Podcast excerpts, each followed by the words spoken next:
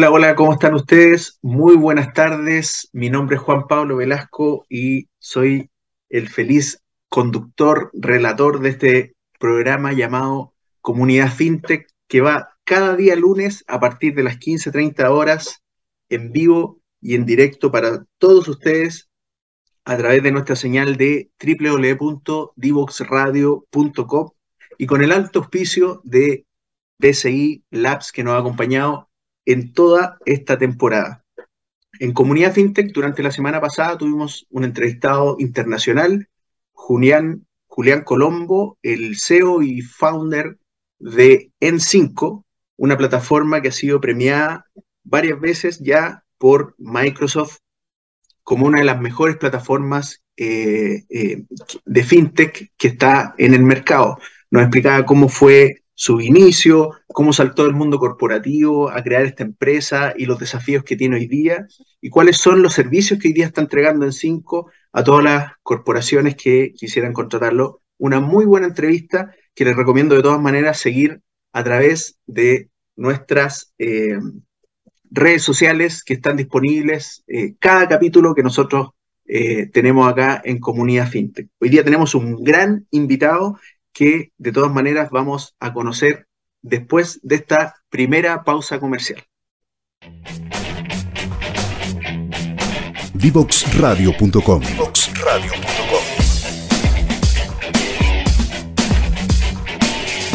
Conversaciones que simplifican lo complejo.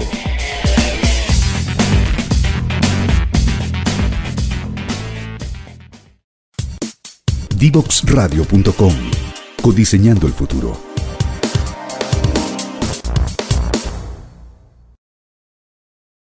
Postula al programa BCI Startups, una iniciativa de BCI Labs que, a través de una convocatoria abierta, busca a las mejores fintechs o startups que con soluciones disruptivas puedan resolver desafíos para convertirse en potenciales partners del banco BCI. Entra ahora a bcilabs.cl y sé parte de este proyecto. Y ya estamos de vuelta en Comunidad FinTech con el plato fuerte el día de hoy. Tenemos de invitado a nada más ni nada menos que a don Cristian Reyes Cid. Él actualmente Senior Counsel de Aninat y Abogados. Cristian es magíster en Derecho de la empresa LOCE, profesor del Diplomado de la Libre Competencia de la Católica también, fue en su momento jefe jurídico de la Fiscalía Nacional Económica, etcétera, etcétera, y por supuesto muy, eh, eh, muy metido en el mundo fintech, en el mundo cripto. Muy bienvenido, Cristian, ¿cómo estás? Hola, Juan Pablo, muchas gracias por la invitación, muy honrado por la invitación. Qué bueno, nosotros muy contentos que esté acá. Por supuesto, el, el tema de hoy día ha generado mucho interés en las redes sociales, me han enviado muchas preguntas con respecto al tema. Mm. Y la verdad es que partamos conversando desde el inicio. Eh, em, ¿Cómo tú, como senior counsel de Aninat y abogado, eh, llegas a meterte en estos temas tan interesantes como son las fintech y, las criptomonedas? Tan interesantes para nosotros, para esta comunidad. Eh, mira, actualmente está cada vez más de moda hablar de fintech y de criptomonedas, pero a mí me tocó empezar a conocer estos temas hace cuatro o cinco años cuando muy poca gente hablaba o entendía de estos temas. Eh, y precisamente, claro, yo me he dedicado mucho a libre competencia y, y una de las características que tienen las fintech es meter más competencia en los mercados en los cuales participan. Y me tocó eh, un caso eh, que, que, es emblemático, que todavía está dando vueltas por ahí, que es el caso de, de las casas de criptomonedas chilenas que sufrieron el cierre de cuentas por parte de eh, los principales bancos del país. Ahí hay varias novedades que te puedo contar eh, en un rato más. Eh, pero ese fue el primer acercamiento formal, directo, que también nos permitió conocer a la Asociación de FinTech, que en ese momento tenía seis empresas, ahora tiene 200 empresas, y por lo tanto, desde, desde esa época hasta el presente hemos estado eh, compartiendo con ellos, eh, tanto con las fintech eh, que han sido creadas en Chile como las que han llegado al país, varias de ellas, y con la asociación apoyo que, que necesiten precisamente para abrir mayor competencia, mayor inclusión y mayor innovación en los mercados financieros. Perfecto, Cristian. No sé si me escuchas, pero te quería preguntar, ¿cómo es que estos 10 años de jefe jurídico en la Fiscalía Nacional Económica te ayudaron a entrar a este, a este mundo? ¿Cómo, ¿Cómo te ayuda ese background? Sí, lo que pasa es que uno está acostumbrado a que siempre haya nuevos actores en los mercados, pero cuando nos encontramos con mercados digitales, la posibilidad de competir contra un grande es mayor. Eh, se necesita menos recursos porque se necesita tecnología y eso permite eh, muchas veces que una empresa hecha en un garage o en una habitación pueda llegar a competir con un banco, por ejemplo, en aspectos tales como remesas, pagos, eh, y al final de cuentas es eso, de alguna manera, historia que uno puede contar a través de la experiencia que, se ha recogido en materia de libre competencia eh, se extrapola ahora estas situaciones nuevas en que, en que eh, eh, empresas que aparentemente no se contactaban o no competían entre sí, terminan siendo, terminan siendo competidoras por precisamente la ayuda de la tecnología. casos similares uno podría haber visto hace 10 o 15 años con la telefonía, por ejemplo, que había una telefonía tradicional, de estos teléfonos con cable, Después empezaron a aparecer los teléfonos celulares en los años 90, pero, pero ya hace 15 años apareció, por ejemplo, la telefonía IP. Entonces son innovaciones que van marcando ciertas eh, disrupciones que hace que eh, la regulación tradicional y los eh, actores tradicionales tengan que adecuarse a esta entrada de nuevos competidores, por ejemplo. ¿Cómo has visto la evolución? ¿Cómo viste la evolución siendo este jefe jurídico en la Fiscalía de, eh, con, estas disrupciones tecnológicas? Eh, yo creo que a las autoridades le ha costado adecuarse a la, innovación. Yo creo que los casos son los que le han dado el impulso a, todo, a todas las autoridades para, para poder eh, meterse más. Por ejemplo, el juicio de, las, casas de criptomonedas contra los bancos es, un empuje importante, pero por ejemplo la fusión de, Uber con Corner, Shop acá en Chile se realizó eh, eh, por la Fiscalía Económica eh, por primera vez desde una perspectiva digital. Entonces, esos pequeños casos van aportando y apoyando a que la autoridad aprenda, estudie, vea lo que está pasando en otros países y, de alguna manera vaya incorporando esas, esas, categorías también aquí a Chile. ¿Cómo se fueron eh, aquilatando esas nuevas habilidades, por ejemplo, la Fiscalía Nacional Económica, que hasta hace un tiempo atrás simplemente, o, lo que uno veía por los diarios, es que revisaba si efectivamente había monopolio o no, eh, cuando, cuando había una, compra de un gran supermercado, por ejemplo, que es lo, que más, lo más bullado. Pero ¿cómo, cómo, cómo tuvieron que ir adaptando esa esos nuevos skills, esa nueva habilidad, digamos, para poder eh, hacer estos análisis más bien tecnológicos. Por ejemplo, ese mismo que comentas tú de Uber y Corner Shop. Sí, la Fiscalía también eh, ha, sido especialista en detectar carteles, como lo que pasó con el papel tisú o con los pollos.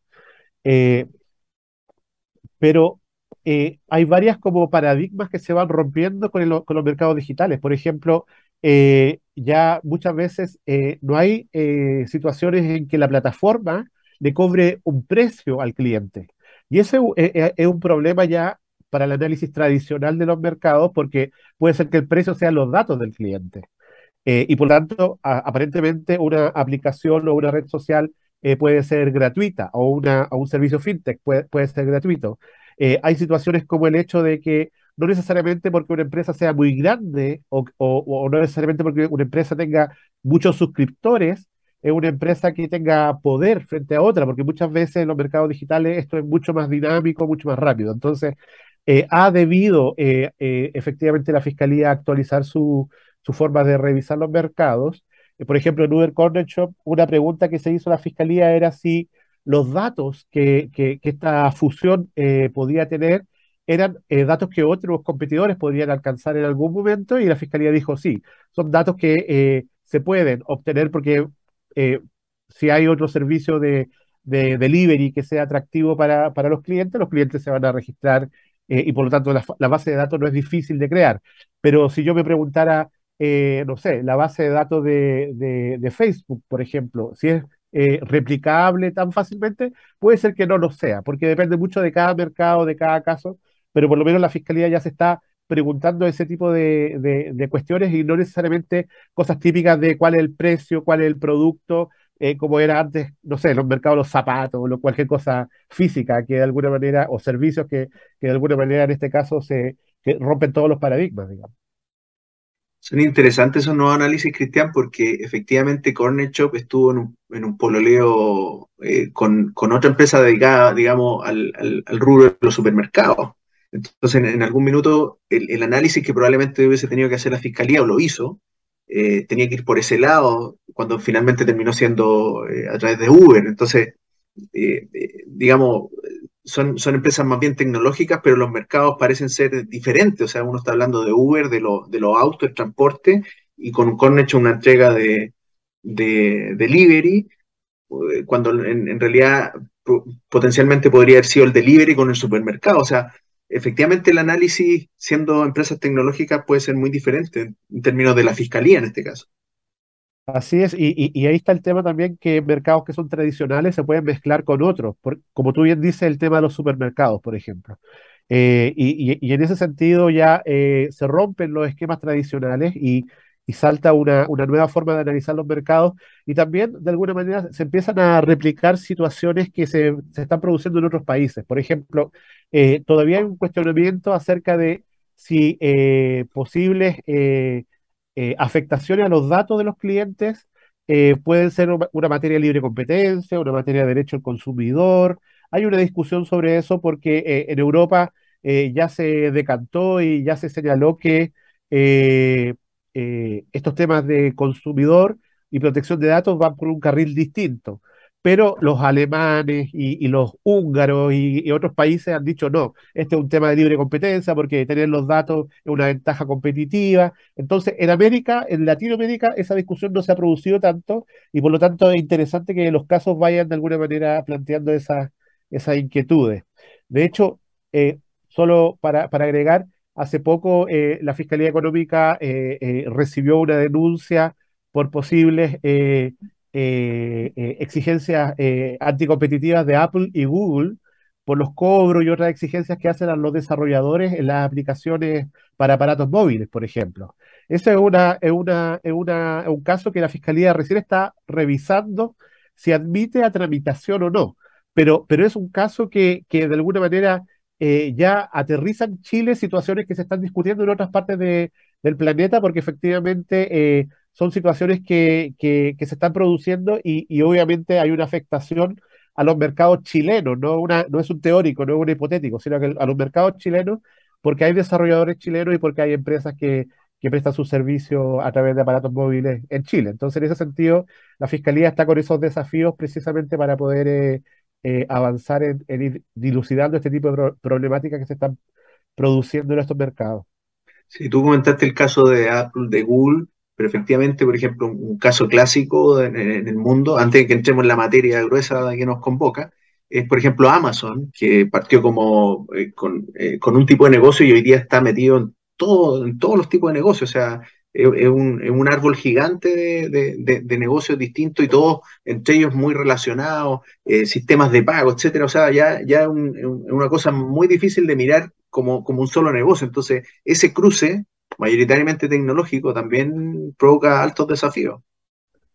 Eh, absolutamente. Y lo que pasa es que eh, las plataformas en general tienen, tienen algo que, tiende a eh, ofrecer otros servicios. Por ejemplo, Facebook, que ahora se llama Meta, tiene una cantidad tal de suscriptores que ofrece servicios financieros, tiene marketplace, tiene una serie de otros servicios que en Estados Unidos se discute si es que eh, tienen que separarse esas empresas o no, porque supongamos que eh, Facebook vende poleras y, alguien quiere ofrecer sus propias poleras, eh, existe mucha discusión acerca de si la plataforma tiene el incentivo de vender primero sus propias poleras que las poleras de, de otro oferente.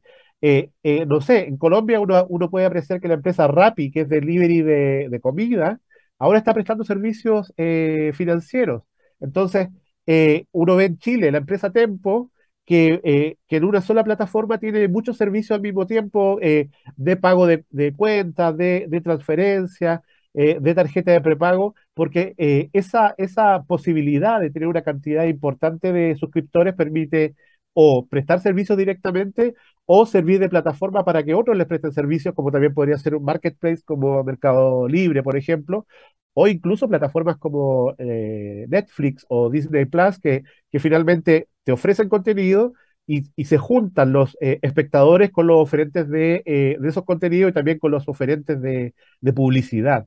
Entonces, mientras más suscriptores uno tenga, más posibilidad tiene también de, prestar estos servicios. Por lo tanto, la, la convergencia hacia muchos de estos servicios, ya esta pluralidad de servicios, yo creo que es una tendencia casi inevitable precisamente para aprovechar esas bases de datos de personas que, que finalmente tienen intereses comunes y que, y que están suscritas a, a determinadas plataformas.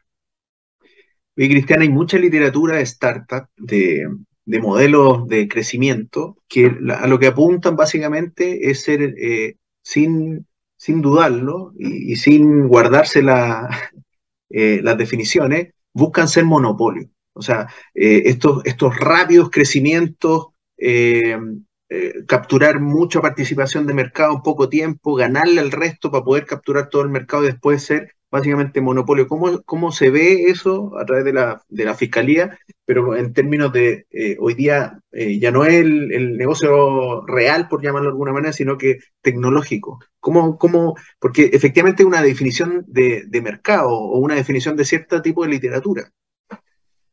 Yo diría que una de las cosas que, que destruye los monopolios precisamente es la tecnología. Eh, actualmente hay muy pocos monopolios que son naturales. Por ejemplo, eh, el de las compañías sanitarias del agua potable es un monopolio natural porque obviamente tiene que pasar el agua por cañerías y no podemos poner varias cañerías conjuntamente porque sería ineficiente. Pero, por ejemplo, antes era un monopolio de la telefonía, porque había cables, ahora ya no son necesarios los cables. Por lo tanto, la telefonía ya ha perdido ese carácter de monopolio en determinados territorios. Eh, y, en este sentido, yo creo que efectivamente uno podría decir, eh, cuando una red social o una plataforma o una empresa fintech tiene muchos clientes, podría tender al, monopolio. Pero, pero actualmente con el desarrollo de la tecnología, eh, precisamente eh, la posibilidad de que otro el día de mañana se lleve los clientes o incluso que un cliente tenga más de un servicio es mucho más alta. Por lo tanto, mm. esa posibilidad de monopolio es cada vez más difícil sobre todo porque, porque la oferta y, el avance de la tecnología hace que los, que los clientes puedan de alguna manera eh, moverse o, compartir su, su, mismo, teléfono celular para tener más de un servicio. Perfecto. Oye, Cristian, em, antes de que nos vayamos a la pausa, solo para introducir la, conversación que viene, eh, ¿qué entendemos nosotros, qué entiendes tú para que nos expliques con pere y manzana, qué son las criptomonedas, qué son los criptos? activo? ¿De, qué estamos hablando cuando hablamos de eso?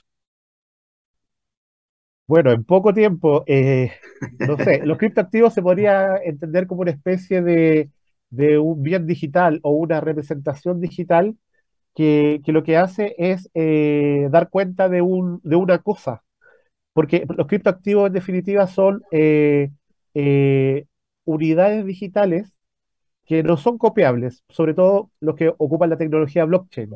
Y por lo tanto, yo tengo una unidad, tengo un Bitcoin, por ejemplo, que representa un valor que puede variar o que, o, que representa un valor que puede ser estable. Un Bitcoin que represente eh, eh, su valor de acuerdo a lo que el mercado diga o, una criptomoneda que, eh, por ejemplo, tenga el valor del dólar.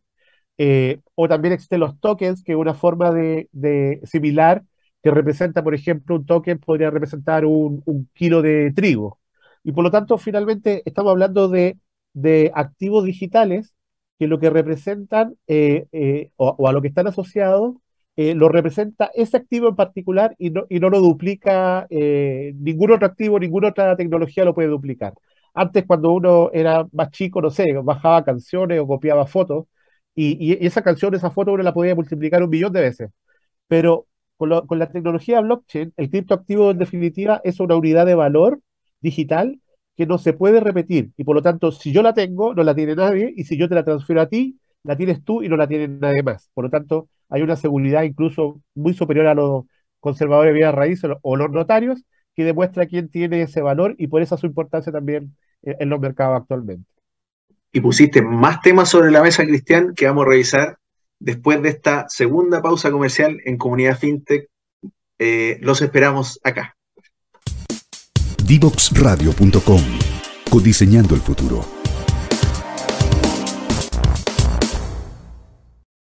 Postula al programa BCI Startups, una iniciativa de BCI Labs que, a través de una convocatoria abierta, busca a las mejores fintechs o startups que con soluciones disruptivas puedan resolver desafíos para convertirse en potenciales partners del banco BCI.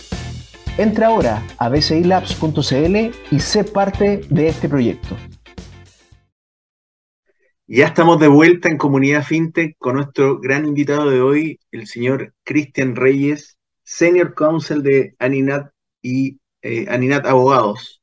Cristian, ya habíamos entrado en materia sobre lo que eran en términos generales las criptomonedas, los criptoactivos. Eh, efectivamente estamos en un mercado regulado en Chile. ¿En qué estamos? Se corto el tiempo en este programa. Eh, Mira, en Chile existe un principio eh, establecido en la Constitución que todavía está vigente, que, es el principio de la libertad económica. De hecho, la, Constitución que se proponía eh, hasta hace poco también eh, establece el mismo principio. ¿Qué significa eso? Significa que todas las personas podemos hacer la actividad que queramos, a menos que la ley la prohíba. Y en ese sentido, por ejemplo, uno ve que antes existían los correos en papel, ahora están los correos electrónicos, antes existían, qué sé yo, los taxis, ahora existe Uber.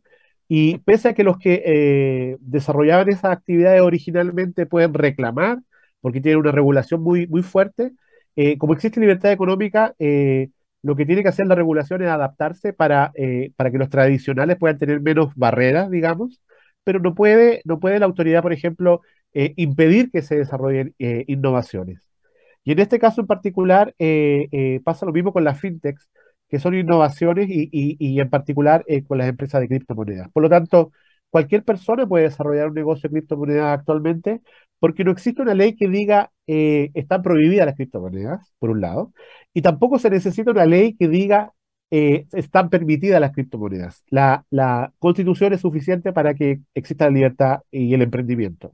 Ahora, eh, eso no quita que uno diga, ah, ya, pero las criptomonedas pueden tener algunos riesgos, al igual que las acciones o al igual que incluso la actividad de los taxis. Eh, y por lo tanto, eh, existe actualmente en tramitación un proyecto de ley FinTech que establece algunas reglas que, que van a ser aplicables a las empresas de criptomonedas probablemente a partir del próximo año.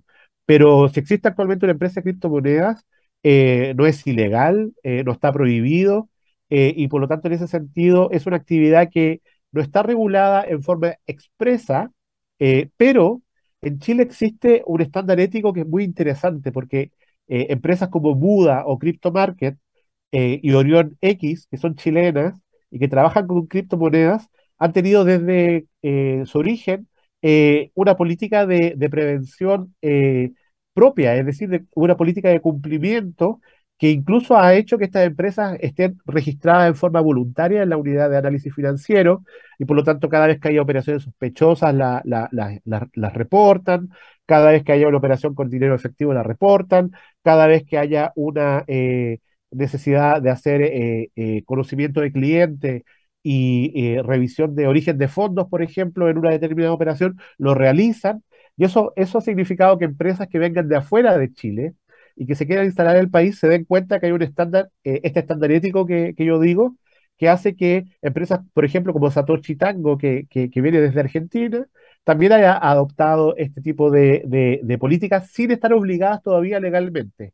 Ahora, cuando se dicte la ley FinTech, eh, eso va a ser obligatorio, pero a las empresas que, que, que trabajan con criptomonedas en Chile, eso no les molesta, a las FinTech no les molesta, porque otras fintech también en otras áreas también tienen sus estándares de cumplimiento muy elevados y muy, y muy transparentes, precisamente porque en, el mundo financiero la confianza, la transparencia y, la información que se otorga a los clientes y a las autoridades es un activo muy valioso. Entonces, en ese sentido, en que se dicte una ley fintech, más que regular a la fintech o, darle permiso para funcionar, es una eh, importante eh, normativa para efectos de de darle tranquilidad a la gente eh, al, momento de invertir o trabajar eh, con determinadas fintech, determinados servicios, porque finalmente estas empresas son empresas serias. Ahora, obviamente, como en todo en la vida, hay que informarse siempre, hay que eh, investigar, preguntar, hay empresas que, que se han hecho muy famosas, eh, fintech que, que, puede ser que uno ni siquiera se dé cuenta, que lo sean como Fintual, como eh, Betterfly en seguros, que, que, han ido innovando y que han ido entregando servicios eh, muy, muy importantes a, a, los clientes, como Tempo, qué sé yo, como Global 66, como Vita Wallet, que son empresas que van prestando servicios que, le van solucionando la vida a las personas al momento de pagar o comprar algo. Por ejemplo, Kipu, eh, qué sé yo, Mercado Pago, Redelcom, Flow, una serie de empresas que finalmente han, tenido esa, esa posibilidad de, meterse en, la, en, el, en, el, ecosistema y en la vida diaria de todos nosotros muchas veces no nos damos cuenta. Eh, pero si el día de mañana aparece una empresa nueva, hay que revisarla, hay que informarse, porque claramente siempre hay riesgo, igual que en el mundo tradicional, pero eh, como te digo, la fintech en Chile tiende, tienden a tener ese estándar ético que hace que eh, eh, eh, sean transparentes, no opacas, sean simples, no complejas.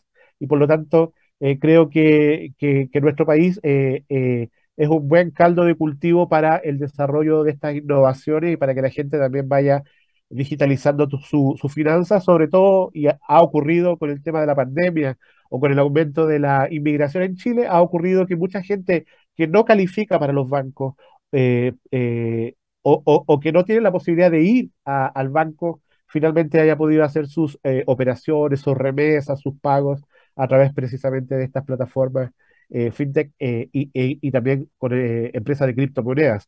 Puede ser, y con esto me callo, puede ser que yo no entienda cómo funciona la criptomoneda, pero hay empresas que me permiten pagar servicios legales con criptomonedas simplemente eh, eh, haciendo clic, eh, sabiendo que el abogado me cuesta, qué sé yo, 100 mil pesos por una consulta X, esa empresa se encarga de pagar esos 100 mil pesos en el equivalente en criptomoneda, en Bitcoin, en Ethereum, la que sea, y por lo tanto la persona no tiene por qué saber cuál es la conversión. Ahí, ahí la, empresa fintech se encarga de informarle previo al pago, pero finalmente la persona paga 100 mil pesos en Bitcoin y por lo tanto eh, eh, cada vez es más amigable también la tecnología fintech para que las personas la puedan ocupar eh, en el día a día.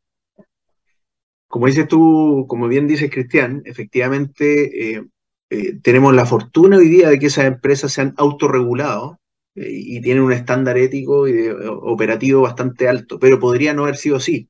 Y para eso es que efectivamente viene esta ley fintech con, algunas novedades. ¿Qué nos puedes contar de eso? ¿Qué, qué, ¿Qué es lo que nos va a traer esta, esta, nueva, esta nueva ley? Mira, eh, la ley se está discutiendo en el Senado actualmente, fue aprobada en la Cámara de Diputados, pero en el Senado todavía eh, está en discusión. Eh, y esta ley es bien importante porque además de reconocer a, ciertos tipos de fintech que, que, pueden ser como las más, las que puedan afectar a más cantidad de personas, como son las empresas de criptomonedas, ya sea brokers, eh, casas de cambio o, incluso empresas custodias que, hacen custodia de criptomonedas, pero también, por ejemplo, a empresas de crowdfunding, por ejemplo.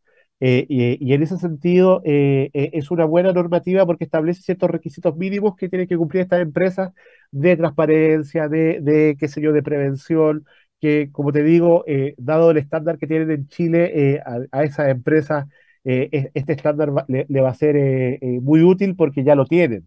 Y ahí viene como la, vara de si alguien quiere llegar desde fuera de Chile o, crear un emprendimiento en Chile, tiene que saber que hay un estándar que debiera cumplirse y por lo tanto esas empresas van a quedar bajo el alero de la, CMF como superintendencia financiera que, tenemos en Chile.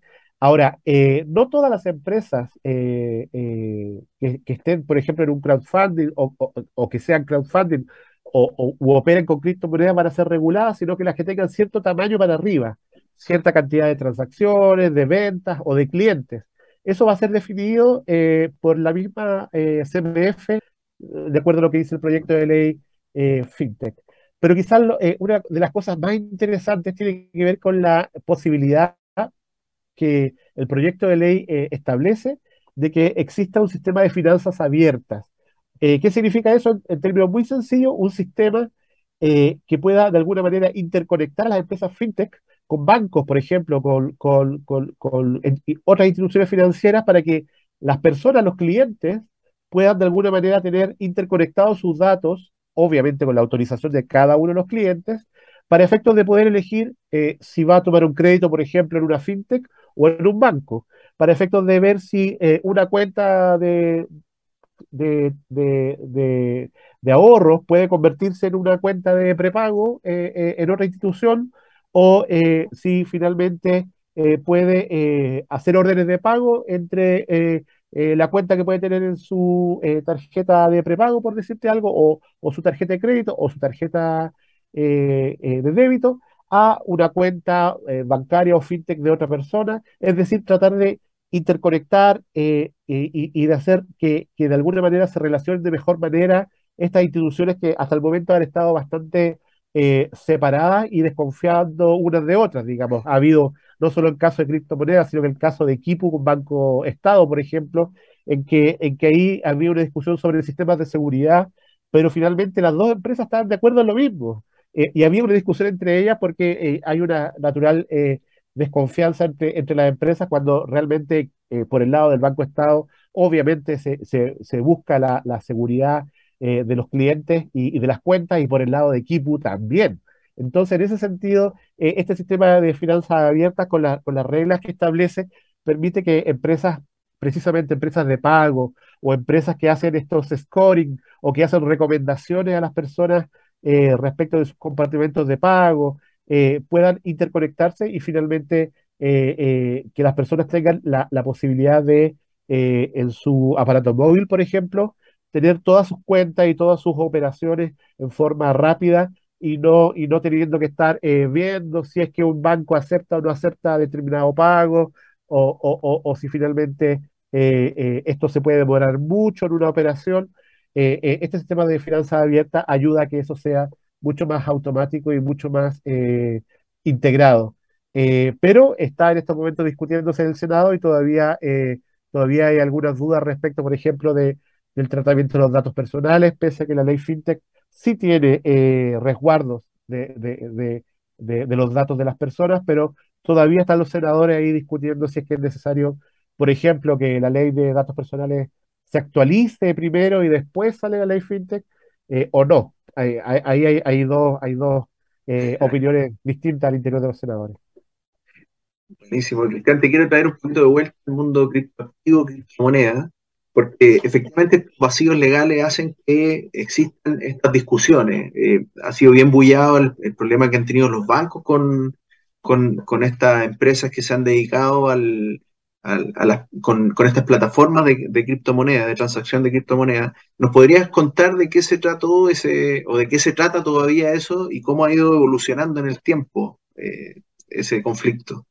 Sí, en, general muchas fintech han tenido algunos problemas con los bancos porque precisamente está ese tema de adecuar eh, un poco los mecanismos de compliance para entender los negocios de las empresas fintech.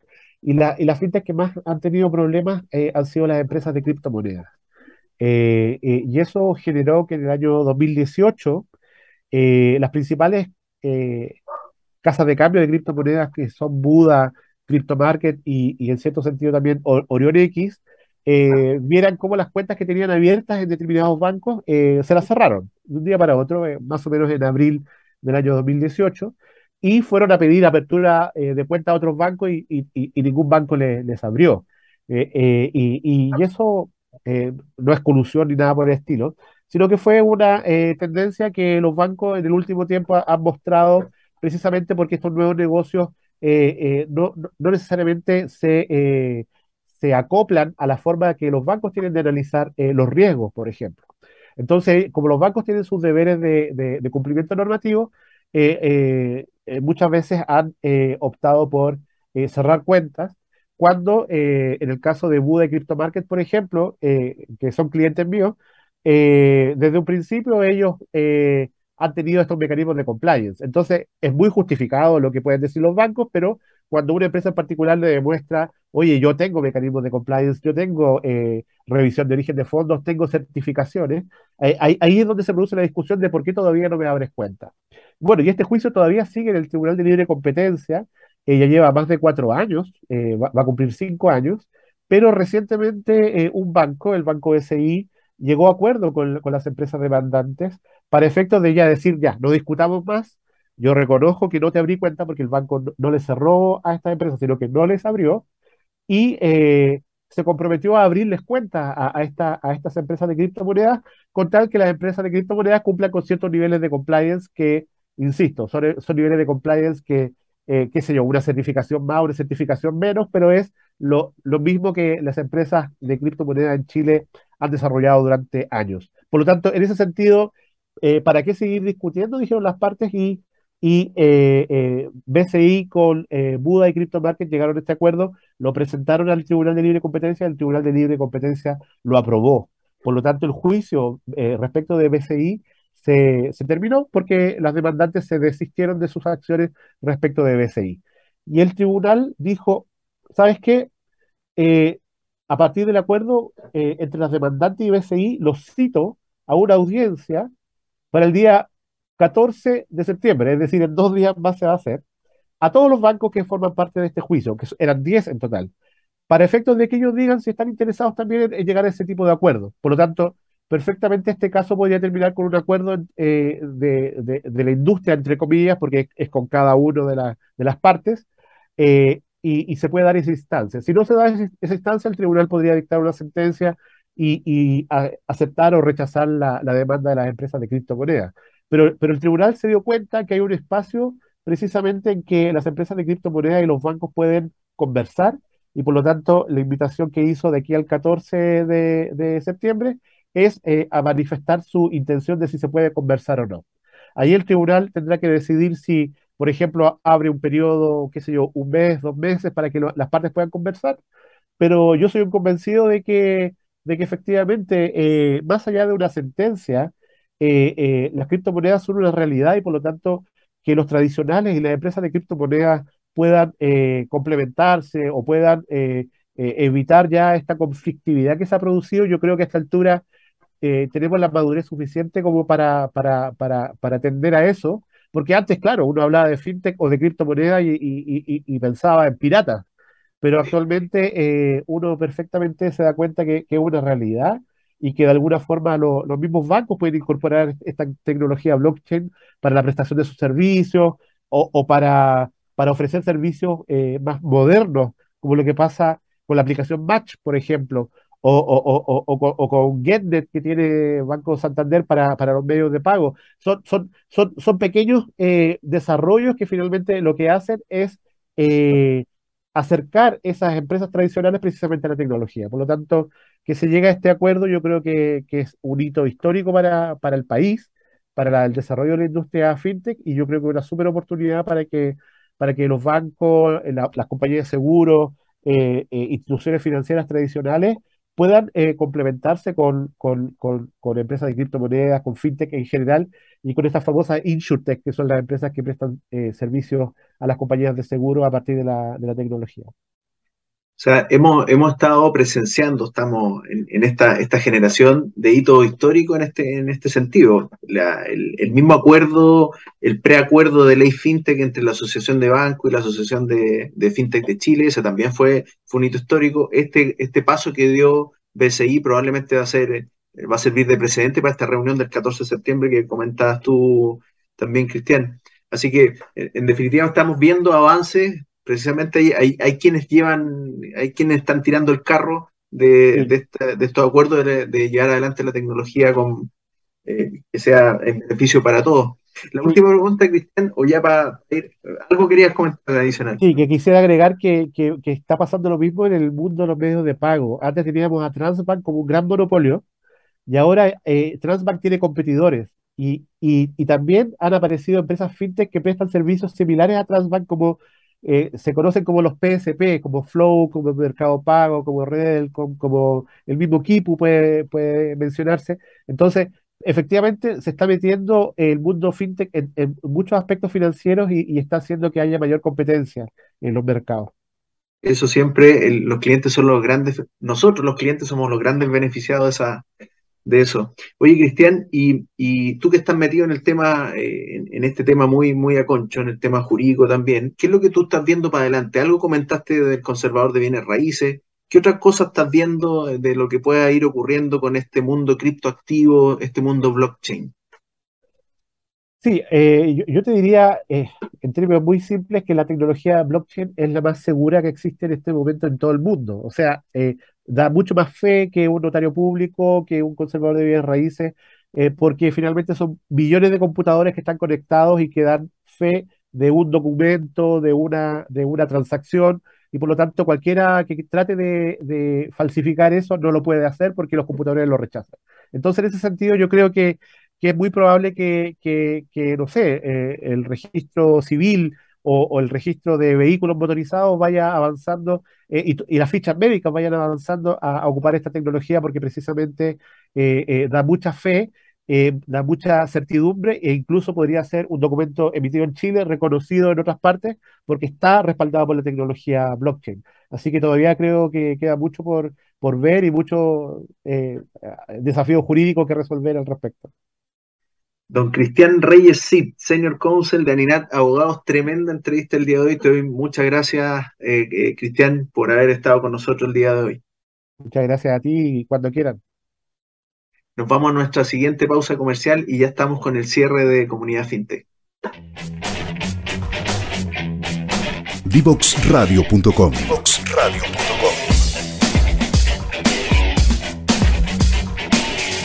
Conversaciones que simplifican lo complejo.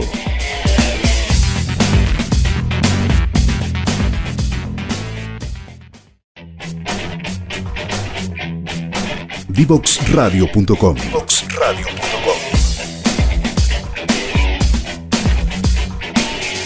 Conversaciones que simplifican lo complejo.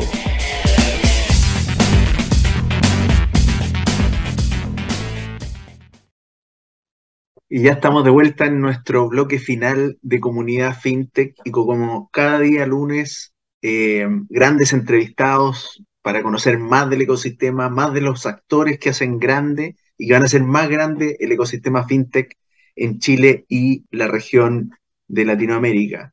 Entonces, como siempre, revisar nuestras redes sociales que van a aparecer por acá. Ahora sí, LinkedIn, Facebook, Instagram, Twitter, YouTube, SoundCloud, Spotify, de divoxradio.com para que sigan nuestros eh, programas, las grabaciones que subimos permanentemente. Y como cada día lunes, nos vemos entonces el próximo que es feriado, el subsiguiente 26 en vivo y en directo aquí en divoxradio.com. Que estén muy bien.